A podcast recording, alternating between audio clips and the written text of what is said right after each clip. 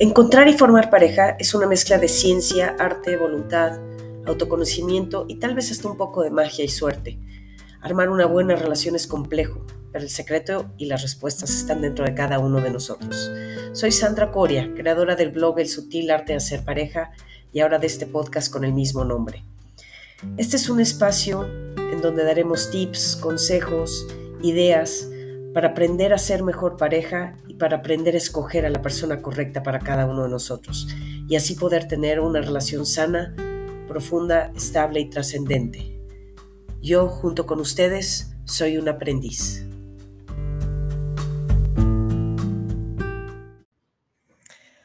Hola y bienvenidos a este episodio número 45, donde vamos a seguir hablando de los bloques em, o etapas que tenemos que superar eh, después del divorcio o después de que terminó una relación, básicamente antes de estar en otra relación.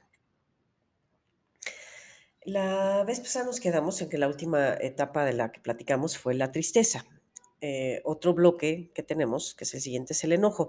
Antes de seguir con los bloques, sí eh, quiero decir algo que es importante. El, estos bloques o etapas o pasos, escalones dentro de, la etapa de reconstrucción, no, no, son necesariamente lineales. Es decir, no es que ya pasó la tristeza y ahora me voy a enojar y después de que me enojo ahora voy a negarlo.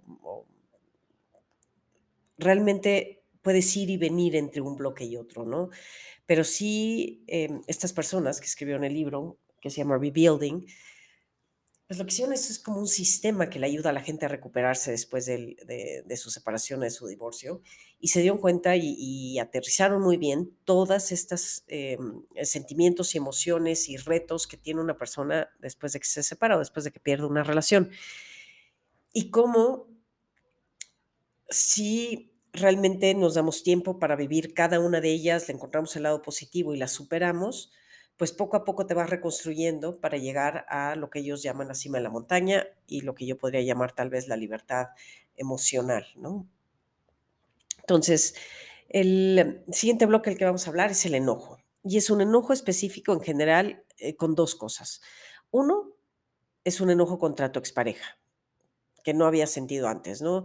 El enojo por divorcio además es súper extremo, es rabia y amargura y em, y no hay problema en sentirlo, no es que esté mal sentirlo, el problema es cuando mucha gente actúa en esta etapa con estos sentimientos, ¿no? Y entonces van y rayan el coche y van y, le avientan la ropa y van y, no sé, se le plantan al fulano o a la fulana con la que a lo mejor le dijeron que estaba saliendo, o, no sé, se, cometen muchos errores eh, en, esta etapa, de la cual estoy segura que, nos, que te puedes arrepentir fácilmente, ¿no?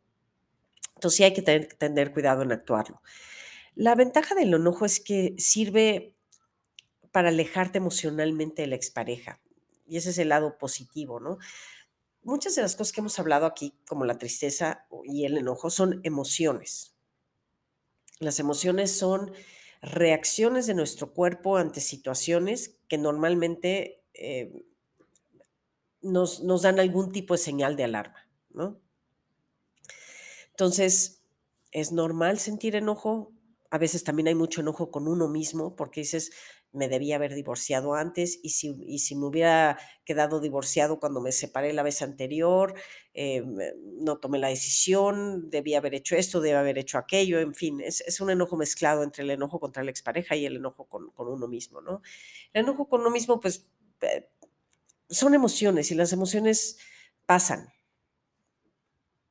entonces hay que dejar pasar, eh, sentirlo, el enojo está bien, actuarlo, em, no sé, si te quieres salir a correr para, sacar el enojo, si quieres eh, rayar un cuaderno, agarrar una hoja y escribir todas las mentadas de madre que le quieras decir a tu expareja o, poner todos los defectos, eh, en fin. Esas cosas pueden ser productivas para tu enojo, pero cualquier otra acción contra la pareja pues es negativo porque además normalmente o muchas veces es la mamá o el papá de tus hijos y lo vas a seguir viendo para siempre. Entonces, de repente estas reacciones o estas acciones con, bajo estas emociones pueden causar problemas con todos, ¿no? Con los hijos y obviamente con la expareja que recuerda que si es papá o mamá de tus hijos, lo vas a tener que negociar con él o que estar con él de alguna u otra forma o con ella para el resto de la vida. Entonces, el enojo es una emoción que puede ser positiva porque nos aleja de la pareja, pero si actuamos sobre esa emoción nada más y hacemos cosas que no debemos, pues puede resultar considerablemente negativo. Otra etapa, otro bloque es aprender a soltar. Y la verdad es que es difícil ir eh, desenredando y, y- y soltando todas las diferentes ataduras que tenemos con nuestra ex relación y con nuestra expareja, ¿no? eh, desde cosas emocionales hasta cosas eh, de logística, desde cuentas de banco, a veces cuentas de inversión, a veces propiedades juntos, a veces eh, son las grandes, ¿no? Y, las otras, pues las fotos, la boda, la decoración de la casa, en fin. Entonces, soltar toma tiempo y es poquito, poquito a poquito, hay que ir soltando o desenredando cada, cada, cada nudo, ¿no? Recomiendan obviamente que, pues, para hacer más fácil el soltar, pues, hay que evitar estarse viendo, que algunas parejas, eh, se divorcian y se siguen viendo, y algunas hasta sexo siguen teniendo también, ¿no? Entonces, pues, esa sería una de ellas, evitar ver a la pareja, em, evitar estar leyendo, guardando cartas, textos, notas, fotos, porque todo esto, pues, va a complicar este, este bloque, va a complicar que superes este bloque o esta etapa, ¿no? Recomiendan, pues obviamente quitar fotos, cambiar el, cambiar el orden de los muebles, si se puede poner cosas nuevas mejor, este, invertir, tiempo en, invertir tiempo en ti, em, no estar jugando otra cosa que veo, a veces es al rol, a muchas veces siguen jugando al rol del esposo y la esposa, ¿no? El esposo sigue llevándole el coche a- al taller y sigue yendo a cambiar el foco cuando se fundió y ella sigue diciéndole a la muchacha de él ahora o a la persona que la ayuda, este, qué es lo que le tiene que comprar del súper y cuál es su marca favorita de salsa de jitomate y que no le gustan los eh, frijoles negros, ¿no? Todas estas cosas, pues, te siguen manteniendo unido a esa a esa persona. Y hay un hay una parte de costumbre, pero también hay una parte de miedo, ¿no? De de de que ya sé que no quiero estar aquí, pero no me animo a soltarlo por completo. Entonces, bueno, pues, si le voy y le cambio el foco, y si voy y yo le digo cuándo su coche requiere servicio, o si yo, este, le voy a decorar su casa y le voy a poner plantitas para que tenga feng shui y la buena suerte, etcétera, si no sueltan esas cosas va a ser, o sea, si no dejan de hacer esas cosas va a ser mucho más difícil ir soltando, ¿no? Y sueltas, pues cuando ya no piensas en esa persona, cuando ni en la relación, cuando ya no te afecta lo que hace o no deja de hacer, y cuando ya no estás metido en su vida todo el tiempo queriendo controlar o decidir qué hace, ¿no? Y cuando dejas de jugar a ser esposo o esposa.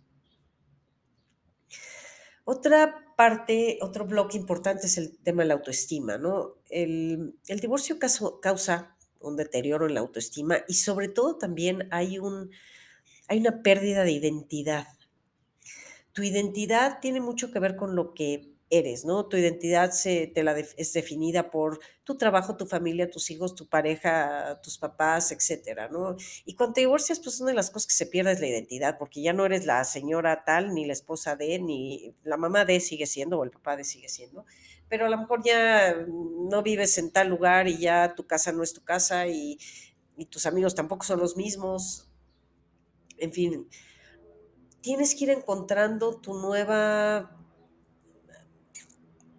las nuevas cosas que te van a identificar, ¿no? Co- ¿Cómo vas a crear tú ahora una nueva identidad con tu situ- situación actual, con lo que cambió? Ya no eres la esposa de ella, no son la familia tal, ya tal vez no viven en la dirección tal, ¿no? Eh, ya sus vacaciones pues no van a ser de familia, etcétera. Entonces esa identidad también, como todo, toma tiempo. I- Ir, ir, ir entendiendo tu nueva vida, ir, irte definiendo nuevamente.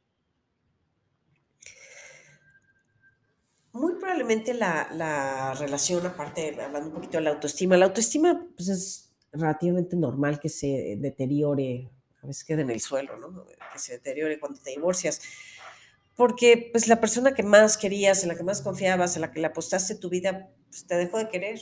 Y en algunas ocasiones, pues, te fueron infieles, y en algunas ocasiones hasta estuvieron muchos años en una relación destructiva, aunque no haya habido infidelidad, ¿no?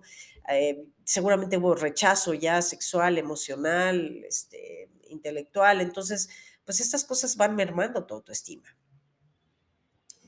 Y cuando estás en, en esa situación destructiva que casi todas las relaciones al final llegan, ¿no? De, de- de pleito, de decirse cosas, de, pues la gente dice tonterías luego, pero por no pensar, ¿no? Pero es que yo nunca te quise, yo nunca me debía haber casado contigo, y no sé, cosas que sí pueden ir afectándote. ¿Por qué? Porque la relación con tu pareja es, pues, es de las situaciones que más te definen, que más te afectan. Entonces es súper normal que salgas con, con- con la autoestima medio, medio en el suelo, ¿no? Y, y estas relaciones que fueron al final muy destructivas, que en general, como digo, lo fueron, también te provocan estar en, en- en una situación emocionalmente muy, pues muy fregada, porque es como, tienes que tomar la decisión entre quedarme con es- quedarme y que me destruyan todos los días, o destruirnos todos los días, o salirme y quedar destruido. Es una decisión que que además en el corto plazo, pues, es pierde, pierde, ¿no? Porque si te sales es porque estás pensando que a largo plazo te va a ir mejor. Y en mi experiencia, y probablemente en la de ustedes, casi todos, la gran mayoría de los que se divorciaron están mucho mejor ahora de lo que estaban antes. Es decir, to todos, em, pues, cruzaron su túnel y y resurgieron, unos mejor que otros. Yo creo que cuando alguien hace bien la tarea y bien las cosas, sales como eh, mucho mejor después del túnel. Hay unos que solo rodaron por el túnel y luego salieron y creen que están bien, pero no tanto, ¿no? Pero bueno, a la larga todo, todos, todos saben que, que, tal vez tomaron la decisión adecuada conforme a la circunstancia en ese momento, ¿no? Pero bueno, pues para mejorar tu autoestima es importante pues empezar a cambiarte tu, tu discurso interior. Hay muchos cursos y muchos libros y muchas cosas que pueden hacer para mejorar tu autoestima, ¿no? Desde eh, hacer una lista de sus cualidades, eh, preguntarle a sus amigos, en su familia cuáles son sus cualidades, a lo mejor ponerlas en, en stickers en su vestidor, en el espejo, donde sea. Eh, también pueden ir con, obviamente, a terapia, ¿no? Pero bueno, la autoestima se construye, igual que se construyen muchas otras cosas. Así que eh, pues aunque salgas con la autoestima en el suelo, hay métodos, hay formas de volverla a reconstruir y no es algo que nada más aparece de un momento a otro. Otro bloque es el bloque de transición. Este es probablemente el primer bloque donde ya estás como mejor parado en, tus pies y es la etapa en, en la que te toca entender objetivamente y sin juicios qué falló en tu relación y en qué fallaste tú porque si lo entiendes, lo vas a poder cambiar. Y si no lo entiendes, si no lo analizas, la probabilidad de repetirlo es altísima. Entenderlo te va a dar la ventaja para evitar, para evitar volver a cometer el mismo error en tu siguiente relación, para evitar volver a escoger mal o volver a comportarte con eh, todos los fantasmas que probablemente nunca trabajaste en- antes de casarte, ¿no? Es la, epo- es la etapa de reconocer cómo influyó y cómo afectó eh, tu infancia en tu elección de pareja y en tu relación. Este es realmente un paso súper importante porque es el primer paso hacia la libertad emocional. Es la etapa que te toca deshacerte o que debes deshacerte de todo tu equipaje emocional desde tu infancia, si no lo dejaste antes, hasta tu relación anterior. Es bien importante trabajar esto y entenderlo, porque además aprovechando que- que ya somos adultos y esta etapa solo es para adultos, es la etapa en la que ya estás más seguro y eres capaz de aceptar la responsabilidad y de reconocer tus errores ya sin que te duelan, ya desde el lado positivo. Eh, recuerden que el que no repara, repite. Entonces, la etapa de hacer conciencia y de entender y aceptar las razones por las cuales murió tu relación anterior. No es fácil de hacer y se requiere ya estar en un lugar emocional más neutro. Por eso es que esta, es- esto no, esta parte no la puedes hacer antes de pasar todos los bloques anteriores. Luego viene otro bloque que le llaman la apertura, que es la etapa de quitarte las máscaras y de ser tú. Tú aceptando que tu relación no funcionó y que murió y que tú tuviste parte de la responsabilidad y parte de la culpa de que esa relación no, haya funcionado. Es la etapa en la que empiezas a salir al mundo, sales de tu rincón y aceptas tus errores y tus aciertos y sabes en qué te equivocaste y te empiezas a concentrar en, en- en lo positivo para no volver a cometer los mismos errores. Empiezas a conocer gente nueva, empiezas a abrirte otra vez a la vida y ya con tu nueva situación, ya diciendo, yo soy tal y soy un, y me separé, o, o si ya se divorciaron, pues ya se divorciaron, ¿no? Porque firmar es algo que sucede en cualquiera de las etapas y sucede en diferentes etapas. Em, todos acumulamos las máscaras para protegernos y, probablemente durante el, el, tu matrimonio, sobre todo al final de los años, pues, te hiciste más máscaras para disimularte a ti mismo, sobre todo, y ante los demás que todo estaba bien y resulta que no, ¿no? Y también te pones máscaras cuando te separas y cuando no sabes quién eres tú, entonces pues es más fácil disfrazarte de algo que no eres. Pero esta es la etapa con la que ya estás más, como mejor parado emocionalmente y ya eres capaz de ver tu nueva versión y de ver quién estás empezando a ser. Y que eres capaz de plantarte ante el mundo y ante cualquier persona vieja, o sea, anterior, vieja quiero decir personas que conocías antes o, personas nuevas con tu situación tal cual. Empiezas a, a, a, a recuperar tu identidad. Después viene el amor. Y en, etapa, en, en, el amor no se refiere a volver a amar necesariamente, sino se refiere, se refiere a reaprender a amar, pero no solo amor romántico, sino volver a amar, y es que no, no, es que hayas dejado de querer a las personas que, están cerca, pero muchas veces te alejaste, entonces se trata de volver a amar a, tus hijos ya como, como esta persona resurgida que está siendo, renaciendo. Eh, a tus padres, a tus amigos, también ya puedes empezar a considerar, bueno, ¿cómo, ¿cómo, quiero el amor romántico otra vez? ¿Alguien será capaz de quererme? ¿Cómo lo voy a querer yo? Eh, ¿Qué tipo de amor quiero?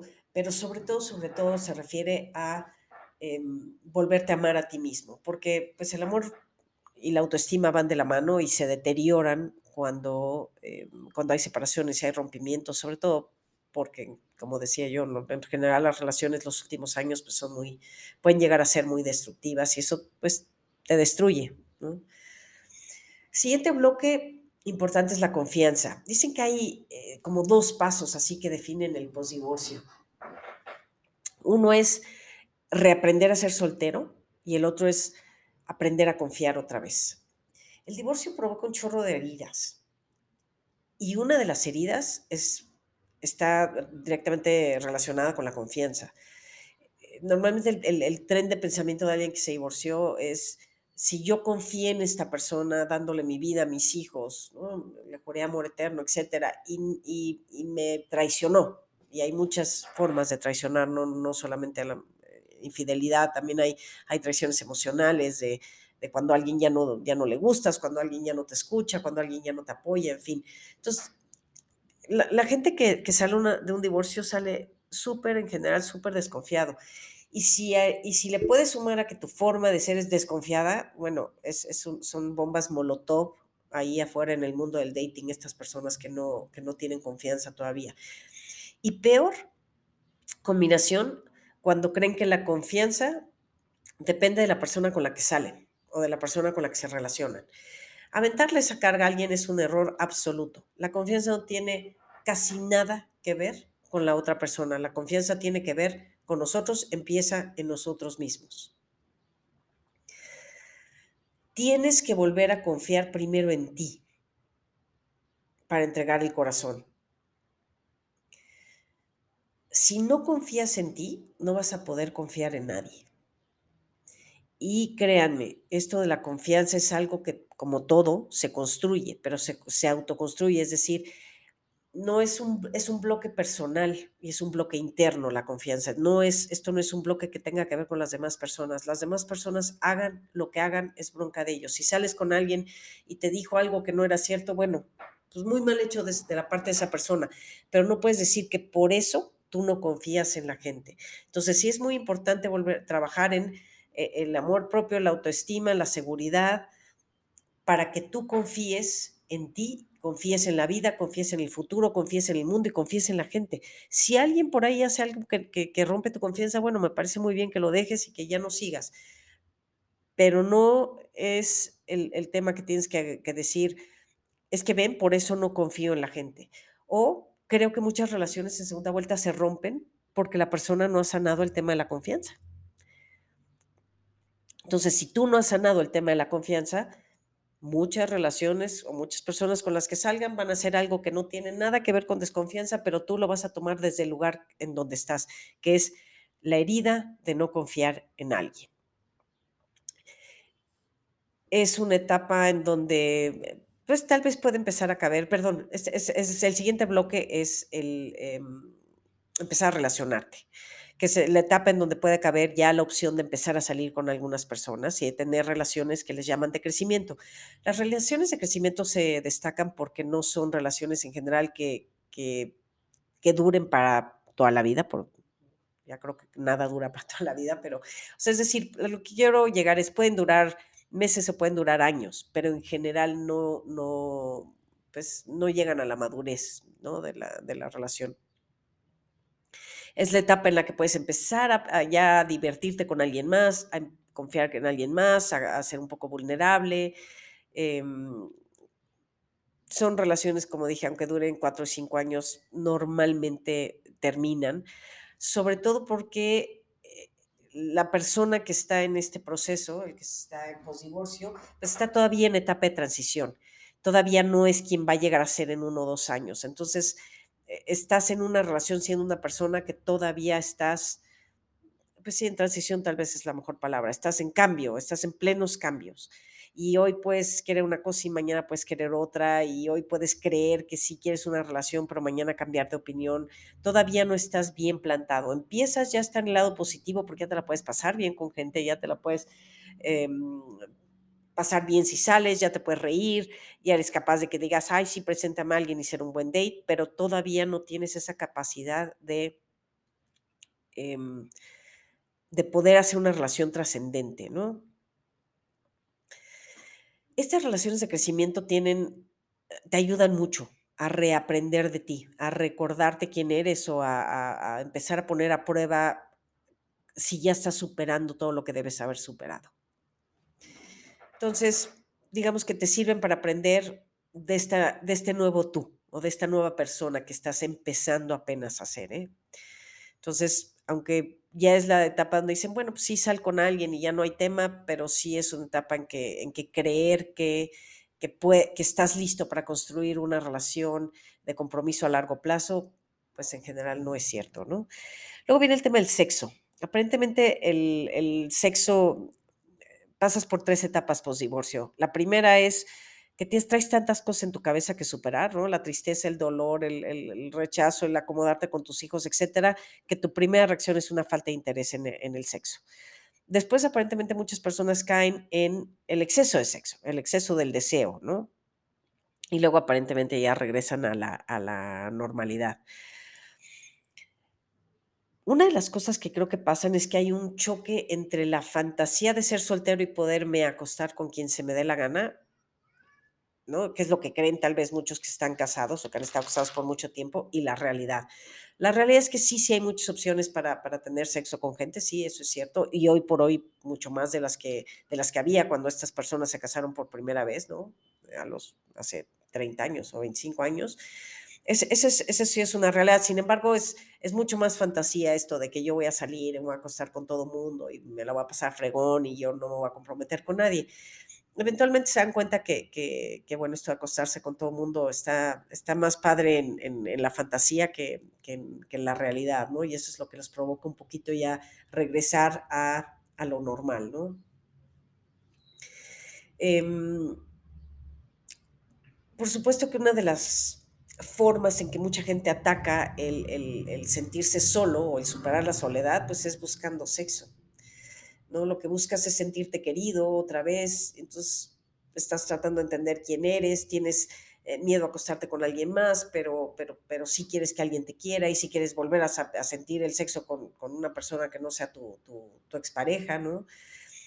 Eh, pero pues como estás trabajando en tantas cosas, realmente es complicado y, y cuando buscas sexo para no sentirte solo y fue solamente sexo casual, pues el sexo casual creo que tiene una este, forma de exponenciar el sentirte solo al día siguiente, ¿no? Después de tener tanta cercanía aparente con alguien y al día siguiente no sabes pero ni cómo se apellida, pues sí crea esta, este, esta dicotomía de, de, de, querer buscar sexo para sentirte acompañado, pero cuando lo encuentras al día siguiente es peor. También es importante, bueno, pues tengan cuidado ahí con todas las enfermedades de transmisión eh, sexual que existen hoy por hoy, justamente por, porque bueno, pues el sexo ya es muy abierto, ¿no? Eh, la etapa de la soltería viene. Es una etapa indispensable para llegar a la cima y a la libertad total. Eh, cuando estás bien contigo, cuando estás bien en la soltería, eres muchísimo mejor pareja.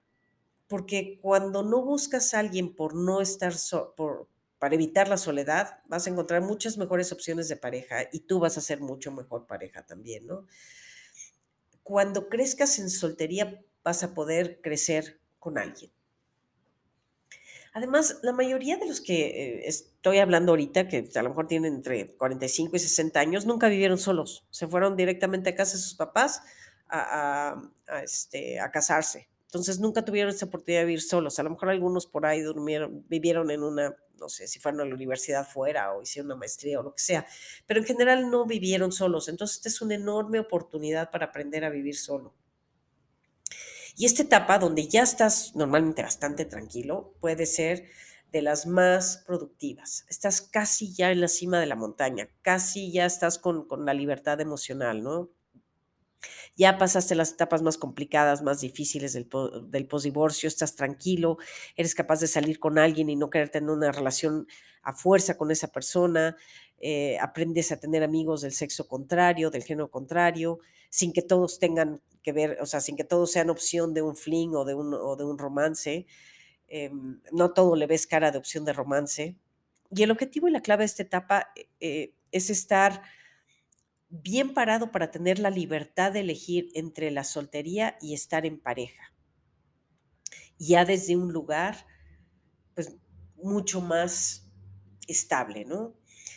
Y después la siguiente etapa, que ya tanto la soltería como esta etapa están en la cima de la montaña, es tener propósito, es decir, tener una, pues ya tienes una nueva vida, nuevas metas, nuevos amigos, nuevos objetivos, estás otra vez encaminado, eh, bien sembrado, contento, no le tienes miedo al futuro, no le tienes miedo a estar solo, ya no te estás lamentando por el pasado, ni le estás lamentando a la madre a, tu expareja. En general, en esta etapa ya tienes una buena, puedes tener una buena relación con tu, con tu expareja, mamá o papá de tus hijos, o aunque no sea mamá de tus hijos, puedes, puedes tener una buena relación de amigos, ¿no?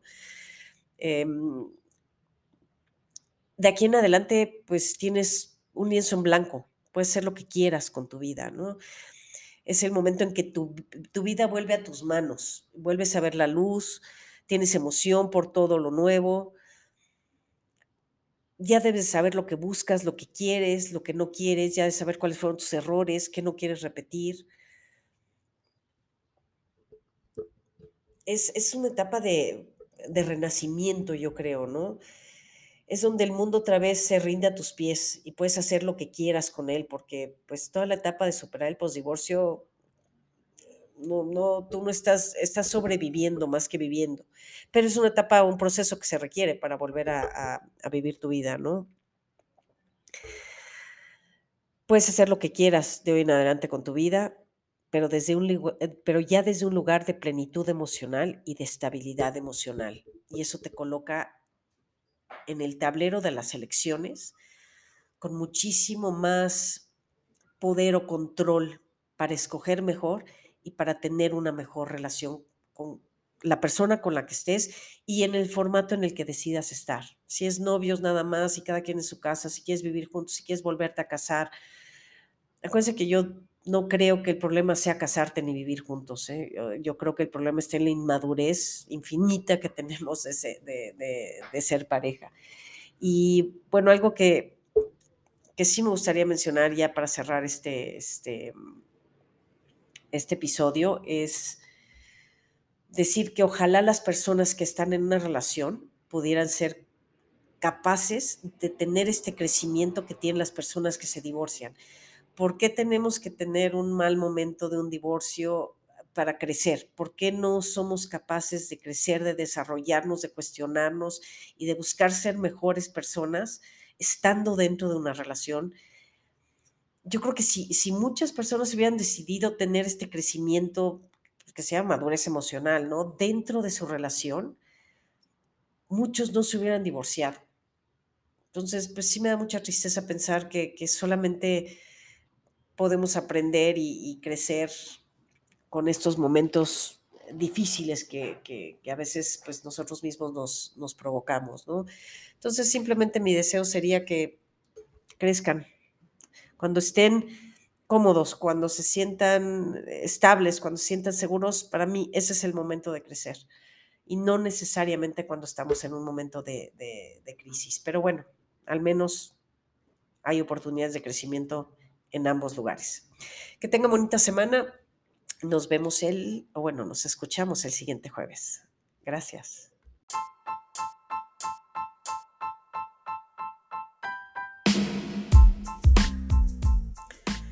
Eso es todo por hoy, les agradezco su tiempo. Si quieren leerme, me pueden buscar en mi blog que es www.elsutilartedehacerpareja, todo También me pueden seguir en mi página de Facebook, El Sutil Arte de Hacer Pareja. Si tienen alguna opinión, algún comentario o quieren cubrir algún tema en particular, escríbanme un correo a cricoria, c r i c o r i a arroba me Gracias, nos vemos en la siguiente.